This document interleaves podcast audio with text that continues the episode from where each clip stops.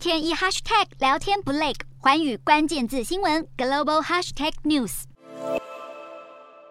疫情和乌俄战争所引起的全球粮食与能源价格飙涨，让越来越难以负担生活费用的民众掀起了席卷全球的罢工潮，导致许多国家陷入动荡不安。这也让在德国召开 G7 领导人高峰会的七大工业国领袖将各国经济问题视为当前最大挑战之一。为了表达不满，各行各业的劳工向企业方施压，要求调高工资与改善工作条件。光是在六月份就爆发了南韩卡车司机、厄瓜多原民团体、英国铁路工人、欧美各大航空公司人员。以及新巴威护理人员等示威罢工行动，期间更引发铁路、航班与物流服务陷入停顿。而未来抗议活动的范围恐怕还会再扩大。经济学家表示，被全球通膨影响最深远的其实是斯里兰卡、阿富汗、也门等贫困国家人民。这些国家的示威活动往往演变成暴力冲突事件。斯里兰卡今年经济彻底崩溃，导致总理被迫下台；而在秘鲁等中南美洲国家，政府为了维持治安，还实施宵禁。更惨的是，许多中东与非洲国家。的贫穷民众甚至需要靠卖器官才得以维持生计。罢工与示威事件在全世界连环爆，各国政府为了舒缓民众开销压力，纷纷提出调降燃料税与提高水电费补助等措施。但如果乌俄战争继续拖延，国际社会所面临的经济困顿将成为更长远的问题。